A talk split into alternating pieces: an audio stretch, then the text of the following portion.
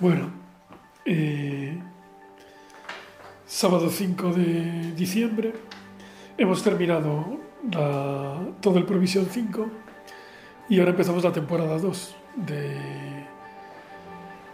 del podcast Preguntas de Oftalmología. Soy Iván Basanta, oftalmólogo, trabajo en La Coruña, en Galicia, en España, y sigo con las preguntas de oftalmología del Provision de Esteve bueno, del Provision de la Academia Americana de Oftalmología, traducido por Esteve.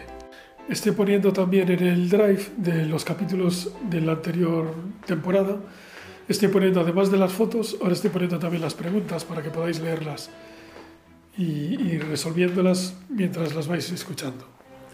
O si queréis hacerlas directamente sin escuchar las respuestas, eso ya como veáis. Me parece que es más útil, lo encontré en la página también de Esteve, en, en la, en la página de, de Esteve donde tiene todas las preguntas del Provision y las va a tener disponibles solo hasta diciembre. Entonces ya os las estoy dejando ahí para que no se pierdan. Y entonces ahora empezamos la segunda temporada que va a consistir en 11 capítulos también de repaso. Cada repaso son 10 preguntas y luego va a haber otra tercera temporada que es la segunda vuelta de repasos también de 10 preguntas por cada capítulo. A partir de ahí pasaremos a los BCSC. Eh, primero ciencias básicas, luego glaucoma y córnea. Bueno, lo que vaya sacando Esteve, yo os lo voy a ir contando por aquí. Espero que os resulte útil. Ah, recordaros también que aunque en los repasos no hay fotos, las preguntas con la respuesta razonada del Provision también os las pongo en el Drive. O sea que estas incluso tenéis las respuestas, no solo la pregunta para que las podáis hacer. Cuando veis alguna que está en rojo, aparece la correcta, está siempre en verde. Es que me equivoqué yo cuando la hice. Muy bien, adelante.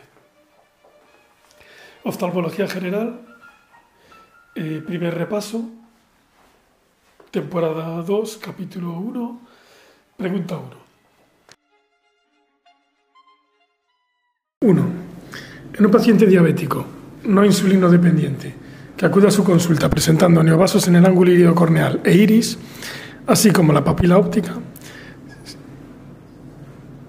sin mácula de aspecto edematoso y con aplicación completa de la retina, sin proliferación vitreoretiniana, ¿cuál considera que es el tratamiento más adecuado? Y es panfotocoagulación con láser. O sea, no es ni ranibifumab intravítreo, ni fotocoagulación focal con láser, ni vitrectomía, es panfoto con láser. Comentario. El pilar del tratamiento de la retinopatía diabética proliferativa es la fotocoagulación con láser térmico. En un patrón panretiniano para inducir la regresión de los neovasos.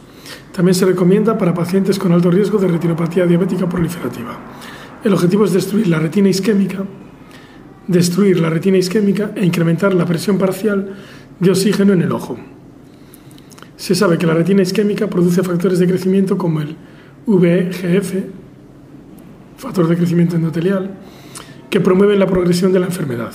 El, aumen- el aumento de la presión de oxígeno se consigue a través de dos mecanismos. El, el descenso del consumo por la destrucción de la retina isquémica y el aumento de la difusión de oxígeno desde la coroides en las áreas de cicatrices del láser. Colectivamente, estos cambios causan regresión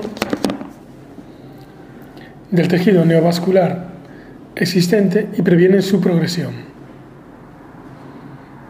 La cantidad exacta de tratamiento necesario para estos fines no siempre se puede predecir. Por eso, el objetivo es la regresión de los neovasos. El estudio DRCR no encontró diferencias entre administrar la panfotocoagulación en varias sesiones frente a una sesión, excepto por una caída visual transitoria en esta. Tras el láser inicial, puede aplicarse terapia adicional para conseguir la completa regresión de la neovascularización persistente o recurrente. Según varios estudios, una panfotocoagulación completa incluye 1200 o más disparos de 500 micras con láser de argón verde o azul verde separados entre sí por un disparo y medio de distancia. Como la fotocoagulación provoca la contracción del tejido fibrovascular, el tratamiento puede seguirse de tracción vitreoretiniana aumentada, hemovitrio, desprendimiento traccional de retina, traccional o combinado con componente reumatógeno, o sea, traccional o con rotura. Los efectos adversos de este tratamiento incluyen una peor visión nocturna, peor visión cromática, peor sensibilidad al contraste y peor visión periférica. Algunos pacientes pueden perder una o dos líneas de agudeza visual o experimentar deslumbramientos. Los efectos transitorios incluyen la pérdida de acomodación y sensibilidad corneal y fotopsias. El edema macular también puede precipitarse o empeorarse por el láser. Respetar los meridianos horizontales con el recorrido de los vasos y nervios ciliares largos protege la acomodación y la inervación corneal. O sea que al final es que un paciente diabético que tiene neovasos iris, ángulo y la papila, pero no tiene edema de mácula, lo que hay que hacer es panfoto con láser. Bien, dos. Con respecto al tratamiento con manitol en oftalmología, señale la opción falsa. La falsa. No puede absorberse en el trato gastrointestinal, verdadera.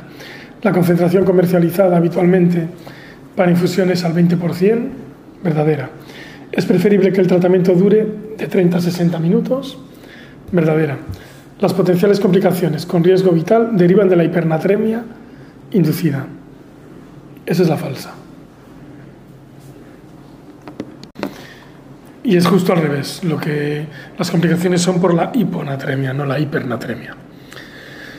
Comentario. Los fármacos osmóticos deben emplearse con cuidado en los pacientes en los que puede existir sobrecarga cardiovascular, en aquellos con expansión de volumen vascular moderada, como ocurre en pacientes con antecedentes de fallo cardíaco congestivo, angina, hipertensión arterial o infarto de miocardio reciente. El manitol debe administrarse por vía intravenosa porque no puede absorberse en el tracto gastrointestinal. Las formulaciones intravenosas comprenden la infusión y el pulso. Para la infusión intravenosa, el manitol puede darse con una solución premezclada al 20% a lo largo de 30 a 60 minutos. Para un pulso intravenoso, para un pulso intravenoso puede inyectarse una solución al 25% a lo largo de 3 a 5 minutos.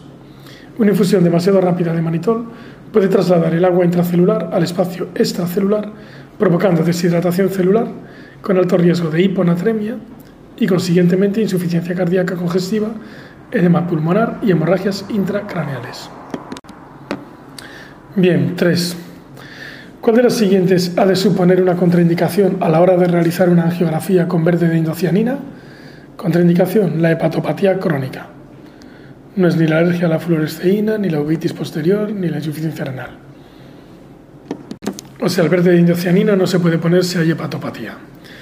Comentario. Las indicaciones del angio con verde de indocianina incluyen neovascularización coroidea, desprendimiento del epitelio pigmentario, vasculopatía coroidea polipoidea, proliferación angiomatosa de la retina, corioretinopatía central serosa, tumores intraoculares e inflamaciones coroideas. La geografía con verde de indocianina parece tener una menor tasa de efectos adversos que la geografía fluoresceínica. Al contrario, que con la fluoresceína, las náuseas y los vómitos son infrecuentes. Se presentan efectos adversos leves en menos del 1% de los pacientes.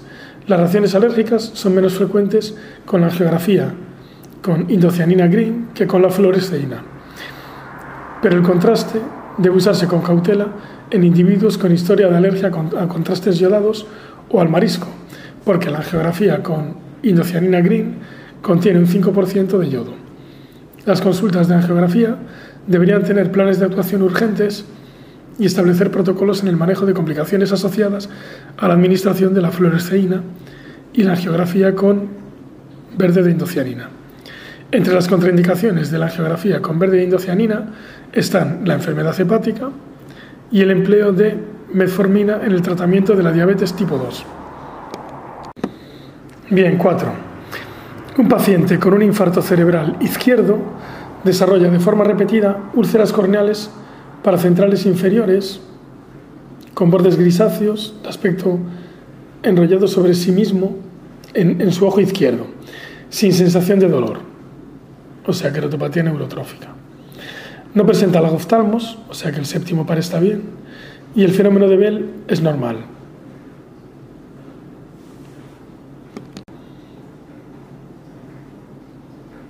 ¿Qué estructura nerviosa se ha visto probablemente afectada?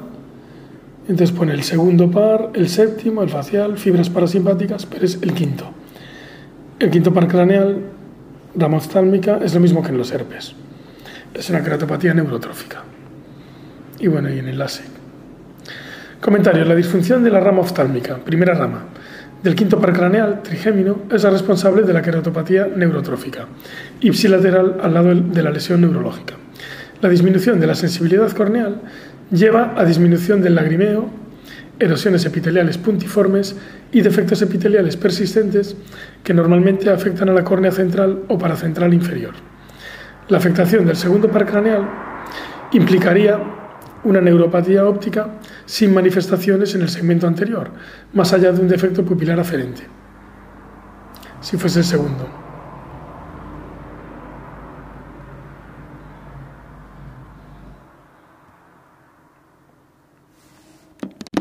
La afectación del segundo par craneal implicaría una neuropatía óptica sin manifestaciones en el segmento anterior más allá de un defecto pupilar aferente.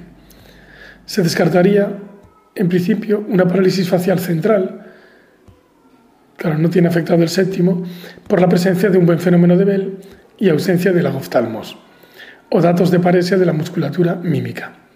El daño de las fibras parasimpáticas daría asimismo una anisocoria, con midriasis del lado afecto. Claro, no tiene anisocoria, o sea que el parasimpático está bien.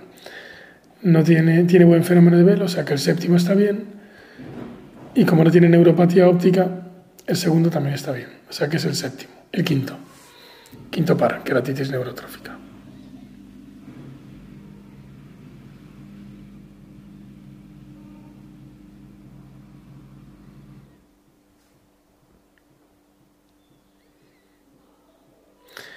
Bien, cinco. ¿Cuál de las siguientes no forma parte de las funciones de la capa lipídica de la película lagrimal? ¿Cuál es la que no forma parte? Retrasar la evaporación lagrimal bien, mantener tensión superficial en el menisco bien, lubricar la superficie frente al parpadeo bien, pero no es atrapar células epiteliales esfoliadas. O sea, la capa lipídica retrasa la evaporación lagrimal, mantiene la tensión superficial y lubrica, pero no atrapa las células esfoliadas. Comentario. La que no es. Atrapar células esfoliadas. Las funciones primarias de la película lagrimal son proveer una superficie óptica armónica en la interfaz córnea-aire, aportar un medio de retirada de escombros celulares y proteger la superficie ocular. La película lagrimal lleva los componentes de la lágrima y los desechos a los puntos lagrimales. Además, contiene un gran número de antimicrobianos, lubrica la interfaz córnea-párpado y previene la desecación de la superficie ocular. La lágrima humana se distribuye entre los meniscos lagrimales. La película lagrimal preocular, que cubre la conjuntiva vulvar expuesta y la córnea, y el fondo de saco conjuntival. O sea, la lágrima se distribuye entre los meniscos, la película lagrimal preocular, que cubre la conjuntiva vulvar expuesta y la córnea y el fondo de saco conjuntival. La película lagrimal precorneal es una estructura con tres láminas que consiste en una capa externa lipídica, una intermedia acuosa y una capa interna mucinosa.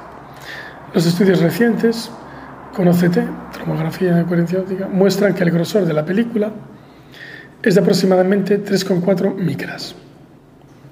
El volumen en estado estable de la lágrima es de 7,4 microlitros para el ojo no anestesiado y de 2,6 microlitros para el ojo anestesiado. Este volumen disminuye con la edad. La capa lipídica tiene las funciones siguientes. La primera capa, retrasar la evaporación, o sea, la más externa.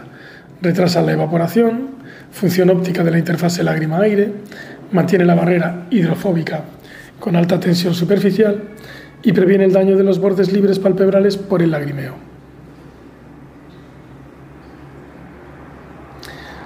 La capa acuosa aporta oxígeno al epitelio corneal, mantiene una composición constante en electrolitos sobre el epitelio corneal. Vale, la capa acuosa aporta oxígeno al epitelio corneal, mantiene una composición constante de electrolitos, electrolitos sobre el epitelio corneal, defensa antibacteriana y antivírica, regulariza la superficie corneal anterior, lava los desechos y modula la función de los epiteles corneal y conjuntival.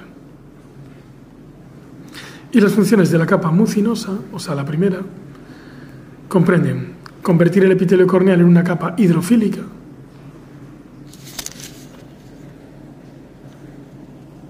claro, para que se le pegue el agua, estabilizar la película lagrimal reduciendo la, tensión superficial, atrapar las células epiteliales esfoliadas, partículas extrañas y bacterias, y lubricar el paso de los párpados sobre el globo ocular. Que no rasquen los párpados. Bien, 6.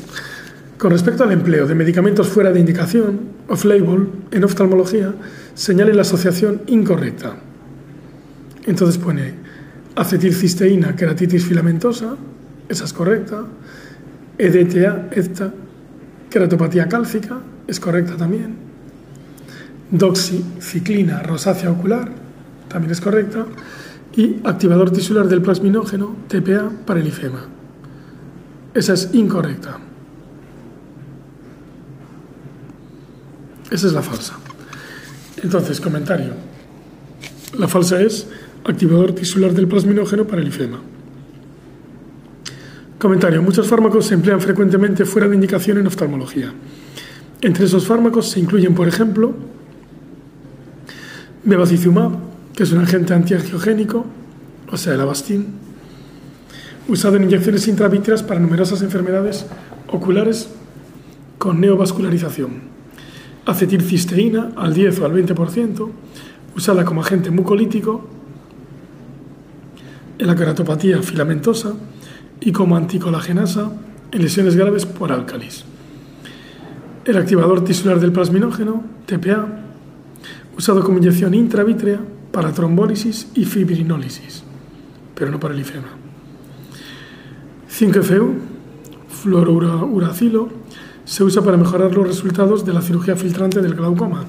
Mitomicina, usada para mejorar los resultados de la cirugía filtrante de glaucoma y para tratar neoplasias de la superficie ocular. Y bueno, y para la PRK también, para prevenir el Haze. Ciclosporina, usada off-label como solución compuesta al 2% en trasplantes corneales de alto riesgo y en queratopatías vernales graves, leñosas y autoinmunes. O sea, la ciclosporina es lo que le daban a la niña esa de la chica de la clínica militar. Al 2% para queratopatía vernal grave. Doxiclat, doxiciclina, usada para la rosácea. EDTA, edetato disódico, que es sal del ácido etilén diamino tetraacético. EDTA, etilén diamino tetraacético. Se usa para la queratopatía en banda. El ácido hialurónico se usa como agente viscoelástico para reformar la cámara anterior. Y el pegamento de fibrina se usa para adherir el injerto conjuntival al lecho escleral, en la resección del pterigión. Una de las medicaciones más comúnmente empleadas, que es la prednisolona tópica, o sea, el Predforte, aún no ha sido aprobada por la FDA específicamente para cuidados posoperatorios, cuando se usa posoperatoriamente para la cirugía de catarata y es un uso, es un uso fuera de indicación. O sea que hay que poner dexametasona, maxidex, no preforte. Increíble. 7. ¿Cuál es el principal, cuál es la indicación principal del empleo de la apraclonidina para reducir la presión intraocular, o sea, el IOPIMAX, el IOPIMINE, PIDINE? Es posterior a cirugías o intervenciones. No es ni glaucoma crónico simple, ni bloqueo angular, ni glaucoma uveítico. Comentario. El hidrocloruro de apraclonidina para aminoclonidina, es un agonista alfa selectivo y un derivado de la clonidina, que previene la, liberación de noradrenalina en las terminaciones nerviosas, disminuye la producción de acuoso, así como la presión venosa epiescleral, y mejora el flujo trabecular de drenaje. Sin embargo, su mecanismo concreto de efecto hipotensor no es totalmente comprendido. Cuando se administra pre y posoperatoriamente, el fármaco disminuye efectivamente los picos de la presión intraocular que sigue a la iridotomía láser, la trabeculoplastia selectiva con láser de argon, la capsulotomía con láser en neodominio YAG y la extracción de catarata. El hidrocloruro de apraclonidina puede ser efectivo para reducir la PIO a corto plazo, pero el desarrollo de la sensibilidad tópica y la taquifilapsia a menudo limitan su empleo a largo plazo. 8. ¿Cuál de las siguientes lentes representa un cilindro cruzado de Jackson? Y aquí aparecen cuatro. La primera, menos 2 más 4 a 180. La segunda, menos 1 más 3 a 90. La tercera, más 2 más 3 a 180. Y la cuarta, más 1 menos 1 a 180. Esto es muy tentador, el más 1 menos 1. De hecho, yo la puse porque no fui un poco despistado ahí. Pero en realidad no puede ser, porque el cilindro cruzado de Jackson tiene que tener un equivalente esférico de 0 como, la, como el cilindro cuenta la mitad de la esfera en el, equivalente esférico, es la primera, que es menos 2 más 4 a 180. Menos 2 más 4 es menos 2, sumando la mitad del cilindro, menos 2 más 2, equivalente esférico de 0. Si en esta hacemos la transposición de cilindros, el menos 2 más 4 a 180, sumamos los dos, o sea, menos 2 más 4 nos daría más 2, y eso se pone en la esfera, y al cilindro se le cambia el signo y el eje. Entonces sería el menos 2 más 4 a 180 es lo mismo que un más 2 menos 4 a 90. Los dos tienen equivalente esférico de 0. También os pongo al final de las fotos, os puse la transposición de cilindros y cómo se haría la fórmula bicilíndrica. Aquí la fórmula bicilíndrica, aunque está en desuso, pero también la pueden preguntar, sería menos 2 a 90 más 2 a 180. Si aquí tomamos eh, el menos 2 a 90 como si fuese la esfera, el más 2 le tendríamos que restar menos el otro menos 2, la esfera. Entonces más 2 menos menos 2 es más 4. Entonces el signo, como estábamos usando el primer cilindro, el cilindro de menos 2 a 90, el otro cilindro va a ser más 4 a 180. Lo que da la fórmula menos 2 más 4 a 180, que es la de la primera, la primera respuesta. Transformándola transponiendo los cilindros sería más 2 menos 4, 90. Os he puesto el ejemplo en la foto, al final de las fotos del drive. Es un ejemplo más fácil con un menos 0,50 a 20 más 0,75 a 110 como bicilíndrica. Si estamos en el cilindro de menos 0,5, si nos fijamos en el cilindro de menos 0,5, el otro cilindro se lo tenemos que restar a más 0,75 menos menos 0,5. Menos por menos es más, o sea que más 0,75 menos menos 0,5 es más 1,25. Y eso es lo que nos daría el otro cilindro. El cilindro contrario al menos 0,50 a 20. Sería más 1,25 a 110. Entonces, poniendo de esfera el menos 0,5, la fórmula sería menos 0,5 más 1,25 a 110. Y si hacemos la transposición, aquí juntamos el menos 0,5 con más 1,25, nos da más 0,75 y cambiamos el eje del cilindro y el signo. O sea que el menos 0,5 más 1,25 a 110 se transforma en un más 0,75 menos 1,25 a 20. Comentario. El cilindro cruzado de Jackson es una lente hecha con dos cilindros de magnitud igual pero de signo opuesto, dispuestos a 90 grados el uno del otro. El equivalente esférico resultante debe ser cero. Los cilindros cruzados de Jackson de alto poder, como el presentado en la opción correcta, son especialmente útiles al ajustar la refracción en pacientes con baja visión. Esto lo explica todo muy bien Carlos Kotlik en, los capítulos que tengo en el libro de, de Million Webinars, en la parte de refracción, los del CCC, y en uno también de, de EduPoen, Eopandemia 1, el de oftalmopediatría 1, de refracción. Y el doctor Iribarren también, eh, y Adriana Titio. Bueno, seguimos. Bien, 9.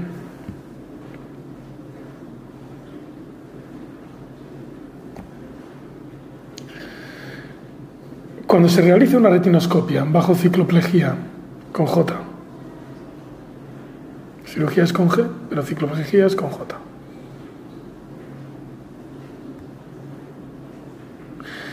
En un niño nervioso de 7 años de edad, se da cuenta de que el reflejo central muestra un movimiento a favor del haz, mientras que el reflejo periférico muestra un movimiento en contra del haz. ¿Cuál es la causa más probable? O sea, el central a favor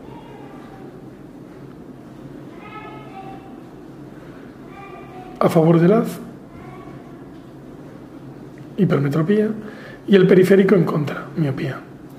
Y es lo más probable es aberración esférica.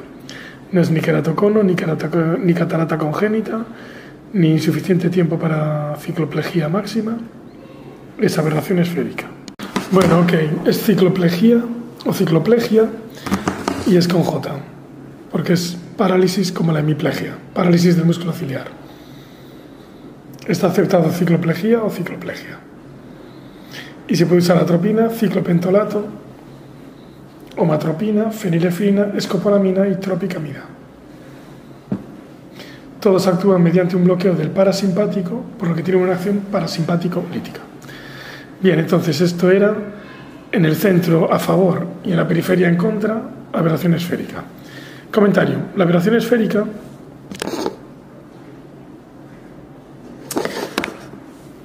Ocurre en pacientes con pupilas grandes o dilatadas. Esta aberración se produce cuando los rayos de luz se reflejan al viajar a través de una pupila ampliamente dilatada e inciden sobre la periferia del cristalino. La región periférica del cristalino humano es más curva que en el centro, por lo que los rayos de luz incidentes muestran una refracción aumentada comparándolos con los rayos de luz que inciden en el centro del cristalino. En la retinoscopia, esto puede traducirse en una apariencia de que hay reflejos distintos en el centro y en la periferia. Por consiguiente, siempre es importante prestar atención al reflejo luminoso central cuando se efectúa la retinoscopia. O sea que hay que fiarse de lo del centro, no de lo de la periferia.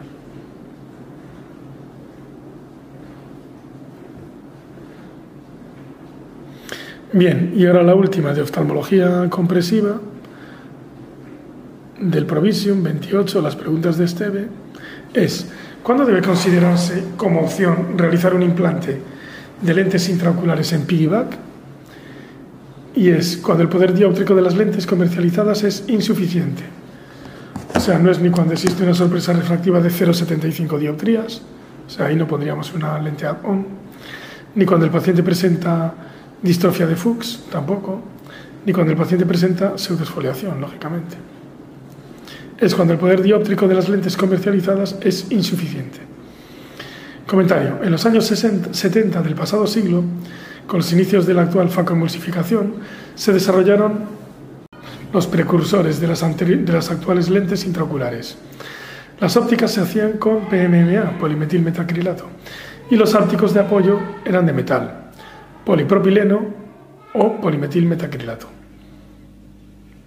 La rigidez de estos ápticos de estos materiales requería ampliar las incisiones pequeñas de la FACO para implantar la lente. Sin embargo, tras la introducción de las ópticas plegables, hechas de silicona a finales de la década de los 60, ya no se requiere ampliar las incisiones y la FACO con implante de lío se convirtió en la cirugía estándar.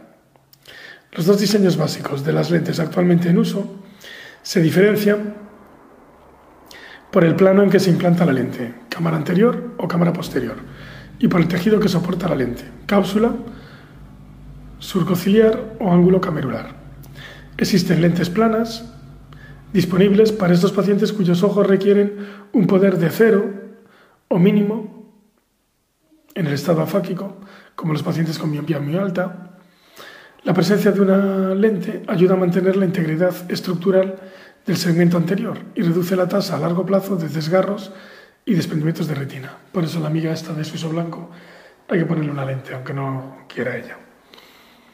Las lentes dispuestas en piggyback, o sea, dos lentes en un ojo, que se llama bifaquia, implantadas bien simultánea o bien secuencialmente, pueden usarse en dos situaciones. Uno, cuando el poder posoperatorio de la lente es francamente erróneo o sea, cuando hay una sorpresa refractiva grande.